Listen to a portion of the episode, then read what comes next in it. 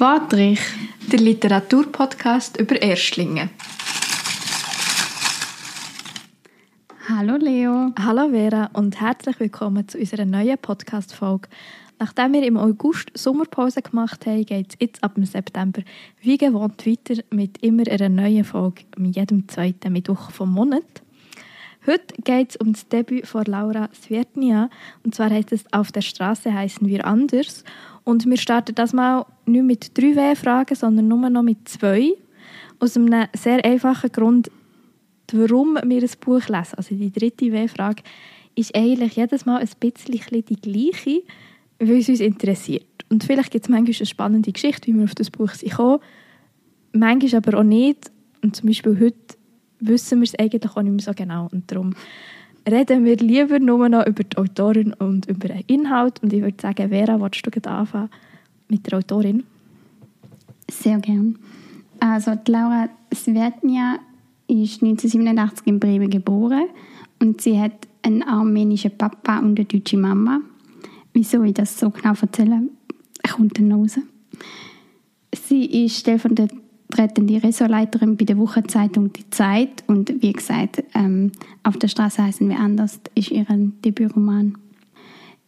Ihre eigene Familiengeschichte ist so ein bisschen Grundlage für das Buch, aber sie hat auch sehr viel dazu erfunden und das hat eben damit zu tun mit ihrer Familie, weil ihren Papa aus Armenien kommt und sie das einmal einem Mitjournalist, Teamkollege erzählt hat, dass ähm, ihrem Papa das macht und von dort kommt und aber noch nie dort war und aufgrund von dem dann einen Artikel in der Zeit geschrieben hat und das dann so ein wie die Welle ausgelöst hat, dass das ein mega wichtiges Thema ist und dass man doch über das ein Sachbuch oder einen Roman soll schreiben und sie sich dann dazu entschieden hat, einen Roman darüber zu schreiben.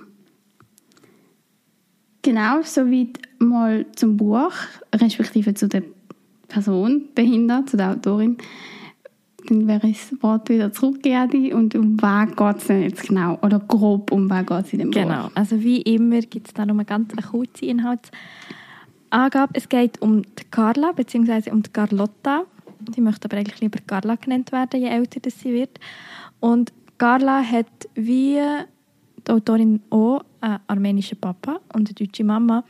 Und es geht darum, wie sie zusammen mit ihrem Vater nach Armenien reist. Das erste Mal ausgelöst ist das durch die Beerdigung von ihrer Großmutter. Also ihre Großmutter, die Mutter vom Vater stirbt und sie finden so Anweisungen, wie die Beerdigung soll ablaufen. Sie finden so Erbstücke, die sie vermacht ihren Enkelinnen. Und sie finden aber auch einen Armreifen und dort ist ein Name draufgeschrieben und Carla hat aus irgendeinem Grund das Gefühl, sie möchte den zurückbringen. Also es ist nicht nur ein Name draufgeschrieben, es steht auch noch eine Stadt in Armenien und sie hat das Gefühl, das ist irgendwie so der Grund, wieso sie nach Armenien möchte fahren, um den Armreifen zurückzubringen. Und sie überredet dann ihren Vater, dass die Reise machen oder nicht wirklich überreden. Sie fragt zuerst und er weist vehement ab oder ist sehr abweisend dieser Idee gegenüber und Plötzlich ist er aber auch dabei und die zwei machen sich auf die Reise nach Armenien. Und es geht dann eigentlich um ihre Zeit in Armenien, um die Suche nach der Person, die der Armreifen dafür bestimmt ist. Und gleichzeitig hat es aber auch noch einen zweiten Erzählstrang und da geht es um die Geschichte von der Generationen vor der Carla, also um ihren Vater um ihre Großmutter und ihre Urgroßmutter. Also es geht zwei Zeitebenen und dort begleiten wir die Figuren und bekommen aber immer auch den Einblick eigentlich in die armenische Geschichte oder in die Geschichte der Familie. Also es ist sehr miteinander verwoben. Aber nur so grob. Ähm, ja, wir haben jetzt schon mehrmals gesagt, dass es um Armenien geht und da wir beim Lesen selber gemerkt haben, dass wir da nicht so sattelfest sind, was die Geschichte von dem Land betrifft, beziehungsweise etwas Bestimmtes, ähm, wo dem Volk widerfahren ist, haben wir das Gefühl es sei gut, jetzt an dieser Stelle da noch ein bisschen Hintergrundwissen einzubauen, damit dass wir alle so ein bisschen auf dem gleichen Stand sind. Und Vera, ich würde das Wort wieder zurück an dich geben. Also ich würde kurz über einen sehr wichtigen Teil in der armenischen Geschichte reden, ich habe es probiert möglichst zusammenzufassen und mir aufzuschreiben, weil genau der Teil im Buch auch immer wieder vorkommt, respektive darauf angesprochen wird. Und zwar geht es um den Genozid, wo ähm, ein Volk den Armenier erfahren haben oder ausgeübt wurde. Im 16. Jahrhundert war es so, dass sich die Türkei immer mehr ausdehnt hat, respektive dazu mal hat es noch das Osmanische Reich geheißen. Unter anderem haben sie sich auch ausbreitet über das Gebiet, wo ähm, die Armenier gewohnt haben. Und Armenien gilt als ein sehr altes christliches Volk, also wirklich traditionell christlich sozusagen. Und die Türkei oder respektive das Osmanische Reich ist eher islamisch prägt. Das hat dann dazu geführt, dass die, ähm, die Armenier eine christliche Minderheit sind in dem, in dem Reich und darauf aber verfolgt worden sind und auch sozial und politisch diskriminiert worden sind. Und trotzdem haben sie aber eine gewisse Zeit lang Freiheiten gehabt und es hat sich eine wohlhabende Oberschicht können entwickeln. 1915 ist es aber dann zu Verhaftungen und Deportationen gekommen, was ein Genozid ausgelöst hat. Denn in dieser Zeit sind zwischen 800.000 und 1.500.000 Menschen ums Leben gekommen. Der Genozid ist eigentlich ausgelöst worden, weil das Osmanische Reich sehr große Verluste ähm, erlitten hat in einem Krieg gegen Russland oder respektive im Konflikt gegen Russland. Und die Christinnen dafür verantwortlich gemacht haben, dass sie sich eben... Wahrscheinlich Entente? Die Entente ist eben ein Zusammenschluss zwischen Frankreich, Großbritannien und Russland. Und im Verlauf des Ersten Weltkriegs haben sich dann auch immer mehr noch andere Nationen und Länder angeschlossen. Und die Türken, respektive das Osmanische Reich, hat ihnen vorgeworfen, dass sich die Christinnen, also vor allem Armenierinnen und Griechinnen, sich dann angeschlossen haben und sie aufgrund von dem vieles gegen Russland verloren haben. Gleichzeitig haben sie aber auch dass das Osmanische Reich ein Nationalstaat wird, wo der Islam und Türkinnen wichtig sind, also die Vorherrschaft haben sozusagen und dann haben die Christinnen keinen Platz mehr in dem Reich, in dem Land. Genau, also es hat so einen aggressiven Nationalismus ausgelöst und bis heute wird eigentlich von der Türkei das nicht anerkannt als Genozid als Völkermord. Genau, und was auch noch kurz angesprochen wird, ist Bu im Buch dem, das eine Pogrom, wo in den 50er Jahren dann in Istanbul verübt worden ist, wo auch wieder ein bisschen ums Gleiche gegangen ist. Also es ist auch wieder Christinnen gewesen, die sind zum Beispiel ihre Geschäfte sind zerstört worden, das kommt auch im Buch vor. Und sie mussten sich verstecken oder sind teilweise geflüchtet so ungefähr ein grober Abschnitt. Ich hoffe, man hat es verstanden. Ich glaube es schon. Es ist gut, dass alles, es ist natürlich sehr, sehr verdichtet und wahrscheinlich auch Zusammenhänge, wo man einfach, es gibt so viele Zusammenhänge bei so politischen Konflikten, dass man die nie alle kann kurz zusammenfassen kann. Aber ich glaube, die wichtigen Sachen sind sehr gut drüber gekommen oder durchgekommen, habe ich so das Gefühl gehabt. Und ja, aber ich habe es vorher schon gesagt, wir haben das Gefühl, es ist wichtig, das einzubauen, weil wir beim Lesen gemerkt haben, also wir haben vielleicht so in unserem Hinterkopf gehabt, ah ja, es war mal ein Genozid. Gewesen. Aber was es dann so darum gegangen ist, wer ist genau wie involviert gewesen und wenn ist das genau passiert, haben wir so gemerkt, dass bei uns zu wissen leider einfach nicht vorhanden ist oder zu wenig vorhanden ist oder zu wenig aktuell vorhanden ist und dass wir auch beim Lesen auch ein bisschen recherchiert haben und nachher gelesen haben. Äh, einfach damit, dass man sich auch mehr hineinfühlen kann, um was, wie viel Geschichte eigentlich in diesem Buch versteckt ist oder um was es eigentlich geht. Und darum ist es, glaube ich, gut, wenn man sich die Sachen einfach, dass man das weiß, bevor man es liest. Weil man sich auch nicht irgendwie noch mit solchen Fragen muss beschäftigen muss, sondern sich einfach auf Geschichte kann. Ja, wir haben oder ich habe vorher auch schon ein bisschen den Aufbau ähm, angesprochen. Und der ist, wie ich finde, grandios gemacht. Also es ist wirklich, ich habe gesagt, es gibt die Zeitebene von Carla, von Carlotta, wo es auch sehr spannend gemacht ist, weil Kapitel sind immer einfach, oder ich muss vielleicht noch einen Schritt zurückgehen, wir bekommen die Perspektive von vier Figuren mit und wenn's, die sind immer die Kapitel sind mit dem Namen von der Figur benannt, die wir jetzt begleiten. Und es gibt einen Rückblick in die Kindheit von Carlotta und dort heißt es auch immer Carlotta. Und in der Gegenwart, wo wir eigentlich Carla begleiten, wo er wie probiert, diesen Namen anzunehmen, heisst es dann auch immer Carla. Also das finde ich auch eine tolle Konstruktion, auch wenn es am Anfang man ein bisschen muss denken warum ist es jetzt so. Und auf jeden Fall haben wir diesen Erzählstrang, der mit dieser Beerdigung anfängt und eigentlich so chronologisch nach vorne geht, abgesehen von diesen Rückblicken auf ihre Kindheit. Aber wir bewegen uns dort vorwärts in der Geschichte. Also Beerdigung, Reise nach Armenien, der Erlebnis zu Armenien, Rückreise. Und auf der anderen Zeitebene, wo wir die anderen drei Figuren begleiten, bewegen wir uns rückwärts. Das habe ich einfach mega gut gemacht gefunden, weil es so, es ist wie klar, dass es die vier Generationen braucht, die erzählen können, damit man überhaupt bis zu dem Genozid kommen kann, dass die Leute das erleben. Und gleich schiebt es halt wie so aus. Also es fängt wie, man bekommt mit, wie der Vater, also der Avi heisst der von Carla, seiner Mutter geht erzählen, dass seine Freundin schwanger ist. Und dann geht es wie in seiner Kindheit rückwärts. Er war dann in einem Kloster in Jerusalem. Gewesen. Es ist dann von seiner Kindheit in Istanbul gedreht. Nachher kommt die, die Geschichte von Mutter von ihm, also von Großmutter von Carlotta, von Mariam.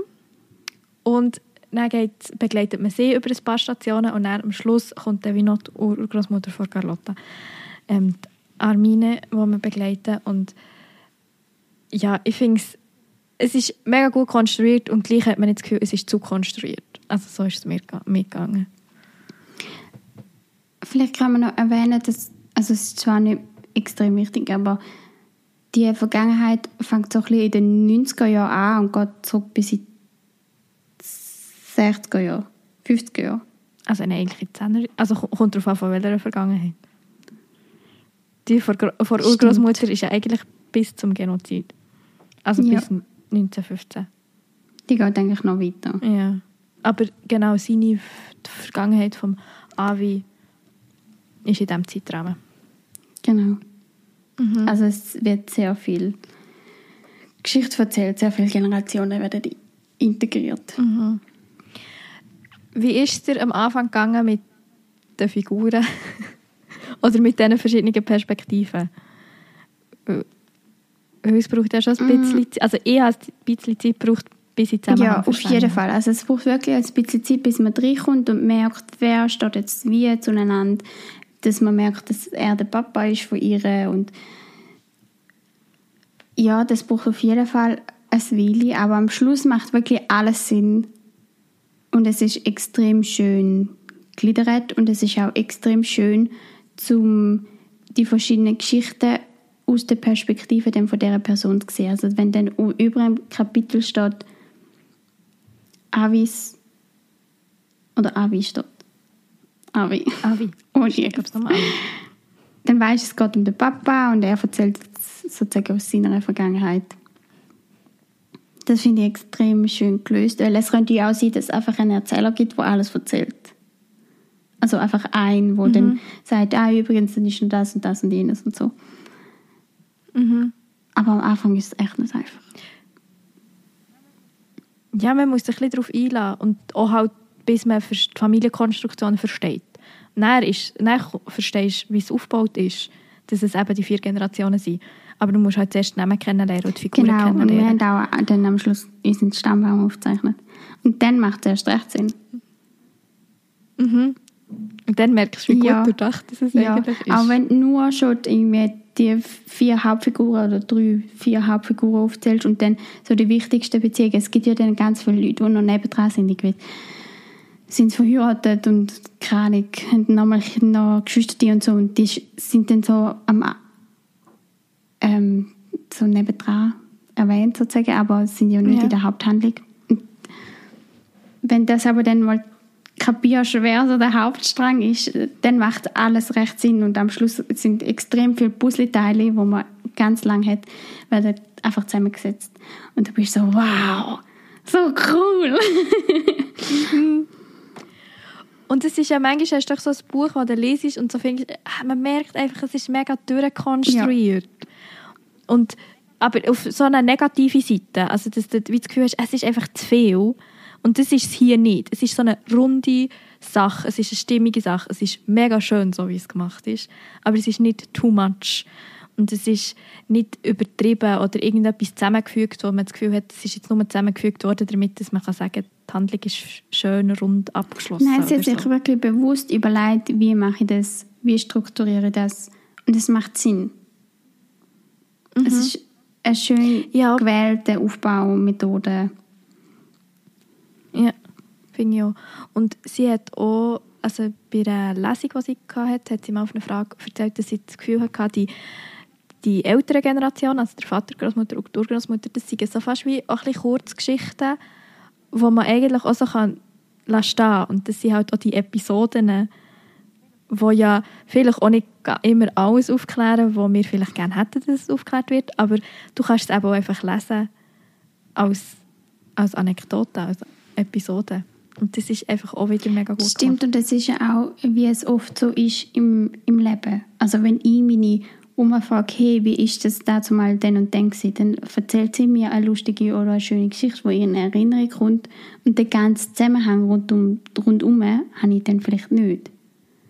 Und so ist es auch teilweise im Buch. Dann kommt wieder eine Geschichte führen und dann ist er auch so, Allah übrigens, dann und dann bin ich dort und dort gewesen, oder dann ist das gewesen, oder deine Tante heißt so oder keine. Ja, das stimmt. Das habe ich noch gar nicht gesehen, aber mega. Ja, es ist wirklich so wie Erinnerungen, die man erzählt. Und so Einblicke, so einzelne Momente oder auch wichtige Momente vom Leben von diesen Figuren. Sehr prägende Erlebnisse, die ja irgendwie auch immer ernster werden durch das, was halt historisch passiert. Also ich meine, eben, es fängt an damit, dass der Avi erzählt, er wird Papa, ähm, was ja eigentlich eine schöne Erinnerung ist. Und gleich ist der, merkt man schon dort, auch das Verhältnis zu seiner Mutter wird ja dort auch schon angesprochen. Also es ist irgendwie einfach alles so die Zusammenhänge, die manchmal auch ganz unschwellig da sind, aber sie sind einfach da. Es wird irgendwie, je länger man darüber nachdenkt, habe ich mir das Gefühl, es wird, es wird immer schön noch. Ja, Es macht so bisschen- wirklich. Man entdeckt Ja. auch wieder so viel. Also, und irgendwie, ja, es ist wirklich einfach schön gemacht. Und ich finde es, das merkst du, ob, also, oder ich merke das beim Lesen, dass da jemand sich viel Gedanken darum gemacht hat, wie man die Geschichte kann erzählen kann und die Freude daran hatte, das zu schreiben. Ja, auf jeden Fall. Also wirklich, das merkt man sehr. Da das also Mühe genommen hat, zum überlegen, was ist erzählenswert, was nicht. Sehr wahrscheinlich auch viel mit dem Papa oder mit den Eltern darüber geredet hat. Kannst du mal erzählen von dort oder jenes oder so. Das haben wir auch kurz besprochen, dass teilweise Sachen beschrieben werden auf dieser Reise, also vor allem viel um Essen, was so schön beschrieben ist. Du hast einfach gerade Lust zum E- das Essen oder dort anreisen Ja. oder das Land anschauen und es macht so Lust drauf, zum mehr erfahren, zum mehr darüber lesen, zum selber dort hingehen. Und auch nicht über eine übertriebene, übertriebene Art. Es sind einfach so einzelne Beschreibungen, also auch, auch vom, vom, vom Land an sich oder eben einfach wirklich das Essen. Und es ist nicht jetzt so, dass seitenweise nur über Essen erzählt wird, aber immer wieder so einzelne Sachen, die aufgegriffen werden und du denkst, es klingt so schön und das Essen klingt Ja, es sind ja eigentlich eher kleine Stellen. Also das eine ist irgendwie, wo sie... Er ist es, der Papa, glaubst wo durch Istanbul läuft und irgendwie von diesen Sesamkringen erzählt. Und das wird einfach so schön beschrieben, wie die umgedreht werden und wie, oh, wie die aussehen und wie knusprig sie sind oder so. Dass du das Gefühl hast, ah, ich könnte jetzt einen essen. Vor allem, wenn du das irgendwie Ich selber schon mal es- gesehen hast oder, oder auch wenn du es noch nie gesehen hast, kannst du das recht gut vorstellen. Ja. Ich finde auch die Szene, sie sind dann in einem Restaurant, er wird wirklich so beschrieben, wie sie... Also man hat das Gefühl, in Armenien gibt es einfach alles Feine aus den Alles Nachbarländern. zusammen vereint. Mit noch einem eigenen Touch. Alles zusammen vereint. Und dann heisst das der beste Hummus, den sie jemals gegessen hat. Und dann irgendwie auch noch so ein bisschen griechische Spezialitäten. Also es wirkt so, als hätte das Land kulinarisch, aber auch landschaftlich und kulturell sehr, sehr viel zu bieten. Und man hat es gar nicht so auf dem Schirm. Die meisten wahrscheinlich. Ja, weil man nicht drüber wüsste. Leider. Ja. Das ist, oder man halt wie vielleicht auch das Gefühl hat, wenn man halt dort hergeht oder in so eine, in die Region geht, sage ich, jetzt gehst halt, also ich habe das Gefühl, es betrifft nicht nur Armenien, habe das Gefühl, es betrifft zum Beispiel Georgien, es gibt sicher verhältnismäßig wenige Leute, die nach Georgien reisen. Es gibt halt einfach so die Punkte in der Region, wo man vielleicht halt hergeht. Also du gehst vielleicht eher mal auf Istanbul auf bleibst dann auch dort und meine, Türkei hat auch noch viel mehr anderes zu bieten. Aber dass man sich eben so auf einzelne Orte konzentriert. Und es gibt dann immer Länder, die halt nicht so nicht so das Touri-Highlight sind, was ja auch gut ist. Es wäre ja vielleicht auch schlecht, wenn jedem Ort mega viele TouristInnen wären. Aber ich kann mir vorstellen, es ist, wenn man dorthin reist, eine wahnsinnig eindrückliche Erfahrung. Und man lernt auch noch mal etwas an, lernt auf jeden Fall wieder etwas anderes kennen. So beim, ja. Es macht auf jeden Fall Ja, Reiselust. spricht vielleicht auch auf unser, auf unser nächstes Thema an, dass man, weil wir ja nicht so viel davon wissen, dass man eben auch nicht so viel davon erzählt vielleicht oder nicht so viel darüber redet. Und auch der Titel spricht so ein bisschen auf das an, auf so ein bisschen Vergessen, respektive ein bisschen Verschwinden. Und zwar auf der Straße heißen wir anders, spricht so ein bisschen darauf an, dass sie auf der Straße sich wirklich anders genannt haben. Also eigentlich haben sie in dieser Familie alle christliche Namen gehabt. Oder so, ja, so angetönt christliche Ja. Namen. Jedenfalls ist dazu mal klar ersichtlich gewesen, dass sie christlich sind. Und darum haben sie sich auf der Straße anders genannt. Also zum Beispiel der Avi ist der Ali gewesen. Also ein Name, der eher türkisch klingt, dass man sie eben nicht erkennt, dass sie Christinnen sind. Dadurch ist auch sehr viel von dieser Sprache verloren gegangen, also von der armenischen Sprache. Auch was Dörfer und Städte anbelangt, die sind ja alle umgenannt worden. Und man weiß wahrscheinlich heutzutage teilweise gar nicht mehr, wie es eigentlich vorher mal geheißen hat. Man muss vielleicht zur Erklärung noch sagen, weil ich weiß gar nicht, ob wir das schon gesagt haben, dass der Avi in seiner Kindheit eben in Istanbul ist, also das haben wir wie schon gesagt, und dass eben seine Mutter und sein Vater haben auch wie dort gelebt, also auch schon bevor er auf die Welt ist gekommen. Und das heisst, sie sind halt in einer türkischen Umgebung. Und darum findet eigentlich, oder wechseln sie eben Namen auf der Straße. Und das ist so ein, das finde ich, finde auch wieder, das passt, das passt zu der guten Konstruktion von dem Buch. Die Anekdote wird erzählt und es fällt dann oder der Satz auf der Straße heißen wir anders.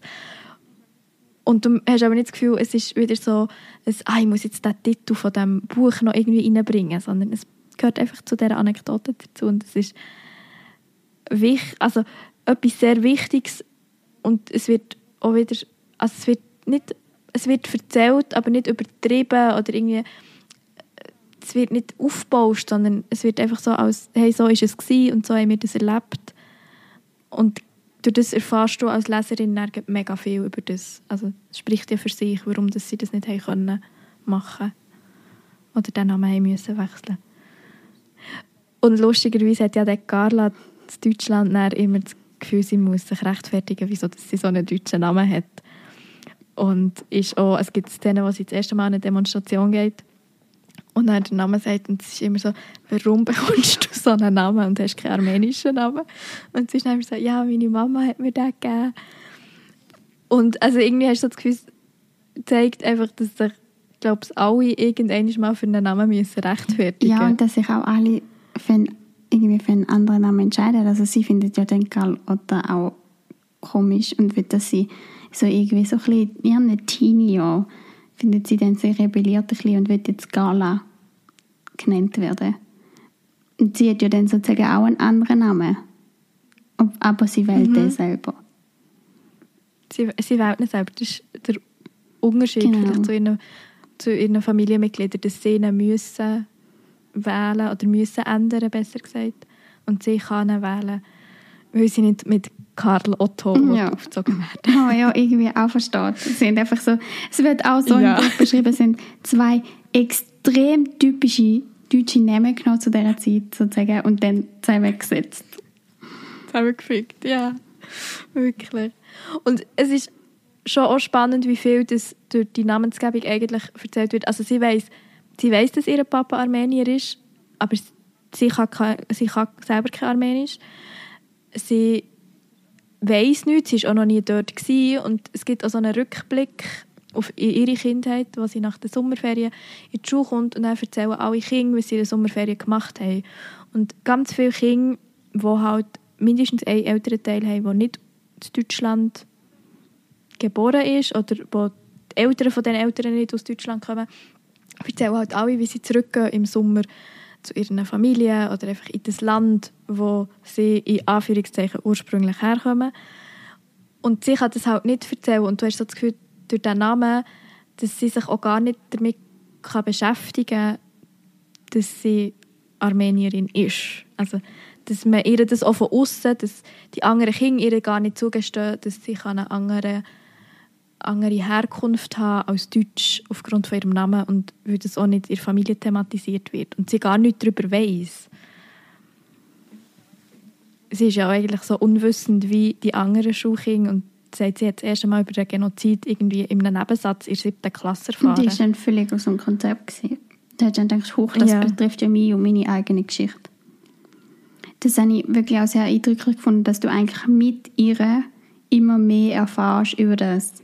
Also auch wenn sie sich mehr Mhm. mit dem beschäftigt, bekommst du auch mehr mit über, ja. über die ganze Geschichte. Weil sich auch der Vater mehr öffnet, hast du das Gefühl. Also weil sie, sie geht ja nach dieser, Schule, dieser Szene in die Schule, geht sie heim und fragt, wieso weiss sie das nicht?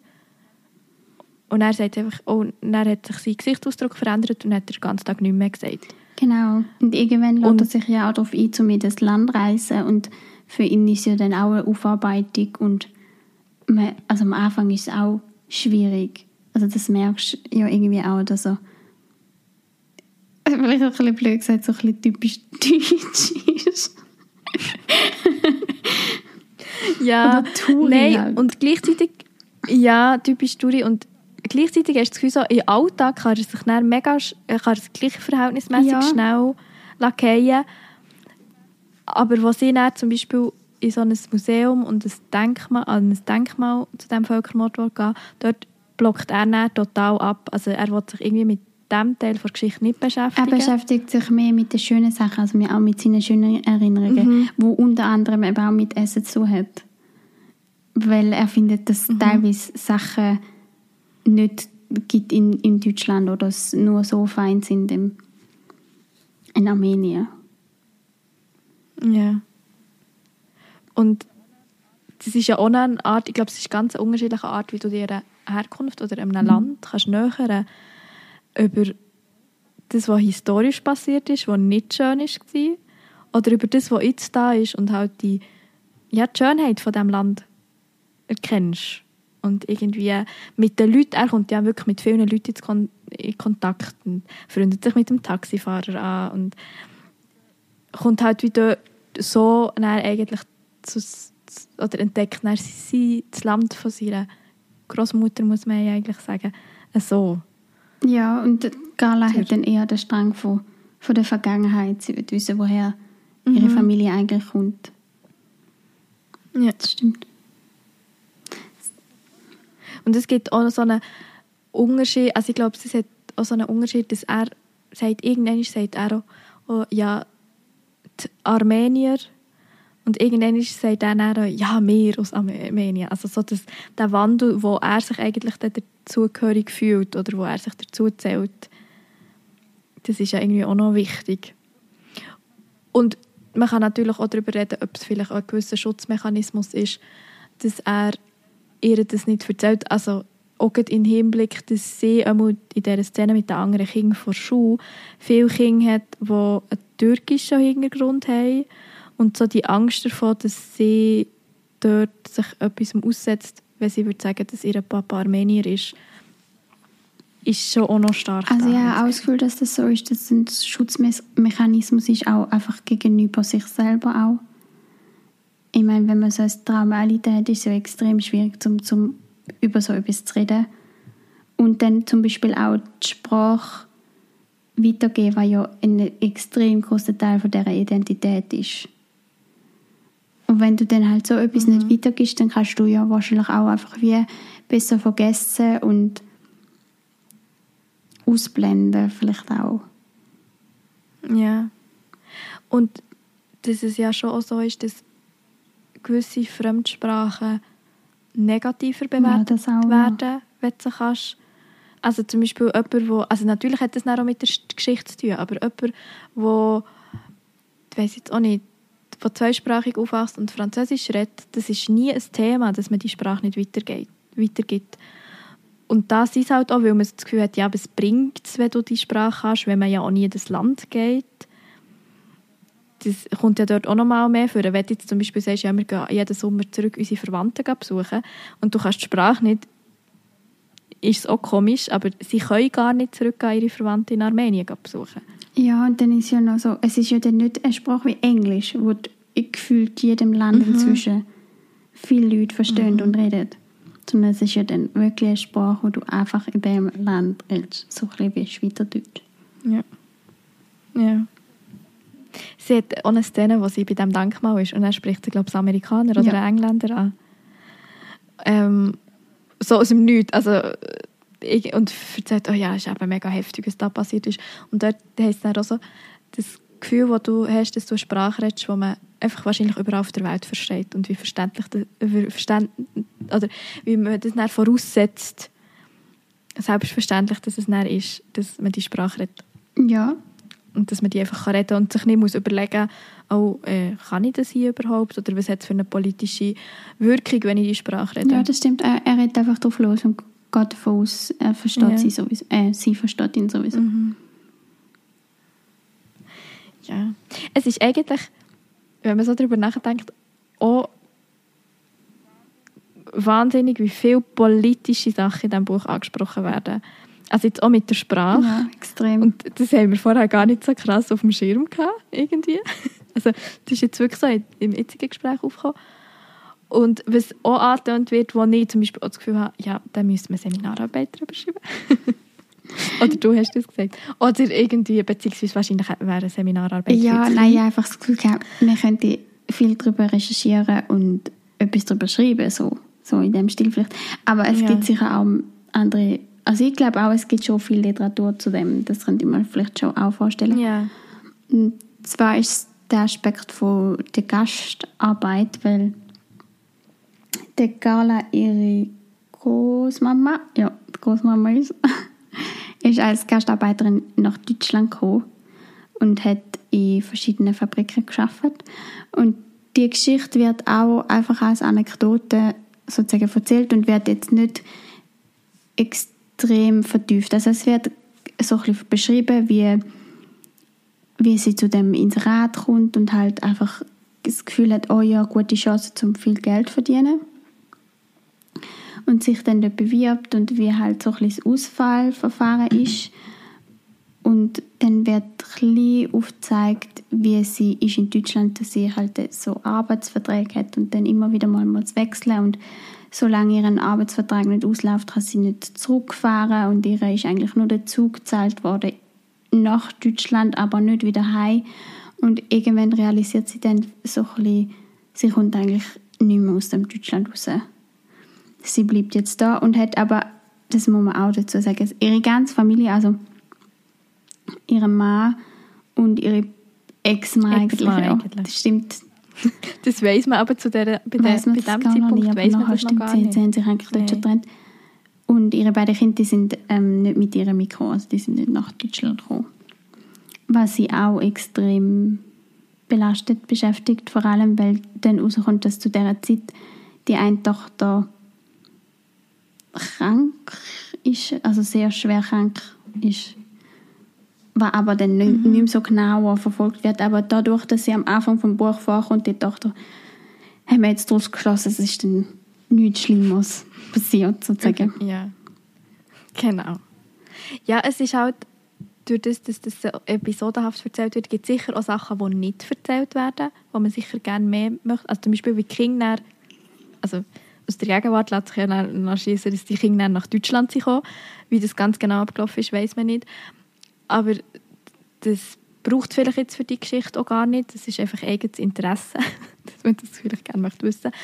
Und ich finde, es ist auch hier wieder bei der, beim Thema Gastarbeit, dass es wie auch nicht, man kann ja auch etwas zu viel thematisieren und Erklärungen versuchen oder irgendwie zu viel erzählen und das ist ja wieder wie auch nicht. Es ist einfach erzählt und es ist ein wichtiger Teil. Es ist auch spannend, dass sie erzählt davon, dass die Frauen eben, dass sie mehr Frauen nach Deutschland geholt haben als Gastarbeiterinnen, weil die halt günstiger waren und wir lustigerweise mit Gastarbeit eigentlich, also jetzt wir zwei, immer mehr Männer verknüpft haben aber ich glaube, es sind auch unterschiedliche Wellen an GastarbeiterInnen. Also die Großmutter geht dann auch in einer Fabrik arbeiten. Und das, was wir halt kennen mit Gastarbeitern, hat halt viel mit Bau und handwerklichen Sachen zu tun, die halt mehr von Männern gemacht Und teilweise ja auch aus anderen Ländern. Also wir haben ja auch in der Schweiz jetzt mhm. vielleicht eher aus Italien oder so. Aber in Deutschland genau. gibt es natürlich schon viel türkischstämmige Leute, die dann als GastarbeiterInnen mhm. auf Deutschland gekommen sind. Aber man hat auf jeden Fall das Gefühl, dass man, eben, wenn es einem interessiert, kann man ja wie einfach ein bisschen weiter recherchieren. Ja, wir haben wie das Gefühl gehabt, es wäre so ein Thema, wo irgendwie, also sie könnte ja nochmal ein Buch darüber schreiben und dann nur aus dieser Perspektive mhm. sozusagen die Geschichte erzählen von der Großmutter, wie sie dann irgendwie auf Deutschland oh, ja. gekommen ist, wie sie dort angekommen ist und wie es dann weitergegangen ist, also wie sie ja auch irgendwie vielleicht dann mal einen festen Job gefunden hat und nicht, also die Gastarbeit sind wirklich mhm. so, dass man das Gefühl sind immer so ein bisschen Kurzverträge, vielleicht ja. vor ein paar Monaten oder vielleicht sogar ein paar Wochen und dann muss sie wieder in eine andere Fabrik und teilweise sogar die Stadt wechseln, gell? Das habe ich schon richtig mhm. erinnert. Sie ist, glaube ich, jedes Mal hat, ja. Und der, also nicht einfach so im Sinne von gang mal in die Nachbarstadt, sondern gang mal von, also ich meine eben, sie fährt zu München, ich glaube, zu München kommt sie an, dann geht sie auf Frankfurt und dann gibt es noch irgendeinen Zwischenschritt und dann genau, landet sie in Bremen. Also, ja. Und man weiß ja, durch das, dass sie immer noch in Deutschland ist, irgendwann ist sie, muss sie aus dem Arbeitsverhältnis rauskommen. Und es wird, und, aber also ich, Buch über ihre Großmutter Ja, und sofort. die Gala ist ja auch die in Bremen aufgewachsen, mhm. respektive geboren. Also das hat übrigens auch Parallele zur Autorin.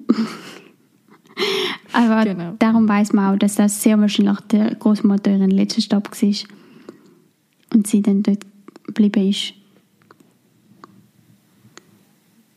Ja, und ihre Kinder ja, zu ihr genau. gekommen, irgendwie. Das ist, äh, ja, also, oder auch schon nur, ehrlich gesagt, auch die Reise vom Vater. Also auch über den Vater könntest du sagen. Vielleicht sollten wir einfach vorschlagen, also, dass wir so daraus eine Triologie machen. Genau, genau. Anmerkung aus der Redaktion, respektive aus dem Schnitt. Wer aufmerksam zugelassen hat, hat sicher gemerkt, dass es nicht Triologie, sondern Trilogie heißt. Und jetzt geht es weiter mit der Folge.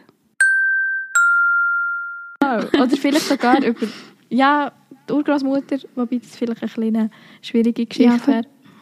Von der weiß man im Buch eigentlich ja. fast ein zu wenig. Also es ist ja ein Kapitel mhm. vor allem mir gewidmet, vielleicht zwei. Ja, es ist eins. Das also ja, Oder das zweitletzte eigentlich. Ja, genau. und also es muss man jetzt auch nicht... Ich würde sagen, das muss man selber lesen. ja, auf jeden Fall. Aber so das Leben von ihrem Vater und also ehrlich gesagt auch die Beziehungsdynamik von ihren Eltern fände ich auch noch interessant. Das ist, weil die Mutter taucht ja eigentlich fast gar nicht auf. Und also es braucht es Ja. jetzt in dieser Konstellation auch nicht. Ich finde es übrigens auch schön, dass es eine Geschichte ist über eine Tochter-Vater-Beziehung. Und dass sie dann auch Und die Reise Beziehung ist auch sehr spannend. Mhm. Also, wie sie sich so ein bisschen entwickelt und wie es zueinander findet und so ein bisschen wieder voneinander weg und so. Ja, Das ist eine sehr schöne Geschichte auch. mega. So wie sie herreisen und zurückreisen und was sich da alles verändert. Das ist, ich habe das Gefühl, wir können so lange über das Buch und vor allem, man merkt vielleicht, man schwärmt schon ein bisschen davon. Ja. Ich glaube wirklich, je länger wir darüber reden, desto schwärmen wir noch mehr davon. Und darum kann man eigentlich auch sagen, es hat uns beide sehr gut gefallen. Ja. Obwohl man am Anfang vielleicht ein bisschen muss, oder vielleicht auch gerade, weil man am Anfang ein bisschen muss reinkommen und sich nachher die Puzzleteile, wie ich schon gesagt habe, zusammensetzen. Das macht es so spannend und so reizvoll zu lesen und zum herausfinden, oh, was kommt jetzt noch für und welche Geschichte wird noch erzählt. Und am Schluss ist es einfach so schön abgerundet und, und es hat halt so wirklich einen roten Faden durchs Buch und äh, wird alles am Schluss aufgelöst und dann bist du so zufrieden irgendwie. ja. Und Ja, und sorry, was mich halt einfach freut, es ist so etwas ganz Kleines. Und zwar, wie ihre Haare beschrieben werden. Aber das habe ich dir schon erzählt. Weil sie wird, also der Carla, ihre Haare werden beschrieben, dass sie so kastanienfarben sind, also so ein bisschen ähm, braun mit einem Rotstich. Und das finde ich so schön. Ja, und es ist etwas, was so durch alle Familien, also durch die weiblichen Familienmitglieder vor allem, dass sich das so durchzieht. Es ist einfach, es ist so ein Detail und es ist so schön und es ist, ich finde, es, es kommt so viel vor, wenn man über das Buch redet. Also irgendwie kommt dir noch das in Sinn, was gut gemacht ist und das, was ihm irgendwie gefallen hat? Und das muss ja auch mal können, über so ein Thema zu schreiben und ein Buch also nein, es geht natürlich nicht nur um den Genozid oder um die Geschichte von Armenien, aber es geht um die Geschichte und es geht aber auch um so sich selber finden oder seine, seine Herkunft kennenlernen, zu sich, ja, seine Familiengeschichte kennenlernen oder besser gesagt jetzt in ihrem Fall ihre Familiengeschichte kennenlernen. Ja, und sich auch irgendwie wie die Hause fühlen, respektive fremd fühlen. Also sie, es geht ja auch viel darum, dass sie eben irgendwie nicht akzeptiert werden, dass man flüchten, dass du in ein anderes Land gehst und dass du ja dann wie wieder das die musst finden und aufbauen. Ja. Oder dass du, die Carla ist ja eigentlich theoretisch recht zufrieden in Deutschland, nur weil sie dann immer auf das angesprochen wird und immer mehr herausfindet, merkt sie plötzlich, huch, da gibt es noch etwas viel mehr dahinter. Und es ist ja gleich, ich meine, wir haben jetzt immer mal wieder Bücher gelesen, was so um ja, sich selber finden oder so seinen Weg finden. Und es ist aber nicht gestellt und es ist auch nicht so, also wenn sie zum Beispiel es braucht auch nicht, dass man alle Aspekte von ihrem Leben weiß, sondern es geht jetzt in diesem Buch um den Aspekt von ihrer oder von Herkunft von ihrem Vater und dann begleitet man es einfach auf dem und es ist so in sich stimmig. Es hat nicht Informationen, die man nicht braucht oder irgendwie wird noch reingeschoben, dass sie noch eine existenzielle Krise hat ähm, also irgendwie und beruflich nicht weiterkommt, sondern um das geht es gar nicht. Und darum thematisiert man das auch nicht. Ja, man weiß eigentlich auch gar nicht, was sie so machen. Nein. Jetzt auf beruflicher Gesicht Ja. oder so. Also man weiß, dass sie ich glaube, sie ist auch am Doktorieren. Aber Ja. man weiß nicht was. Und, aber es braucht es ja nicht. Und in Mhm. anderen Büchern, die wir ja manchmal besprochen haben, wird, ist es ja eigentlich ein Thema, ist der, das Berufliche mega zentral und gleich weiß man nicht, was sie macht. Und dort hat es uns ja manchmal auch so ein bisschen geärgert, wenn man so ein bisschen herausfinden muss, wie, wo, was. Und hier möchtest du das gar nicht. Uns braucht es nicht. Gehört nicht zur Geschichte dazu. Ja, es wird einfach etwas anderes erzählt. Es wird mehr die Beziehungen erzählt zwischen den Familienmitgliedern, respektive die Beziehungen zu, zum Land, zu der Sprache, zu der Vergangenheit. Also ja, wirklich grosse Empfehlung.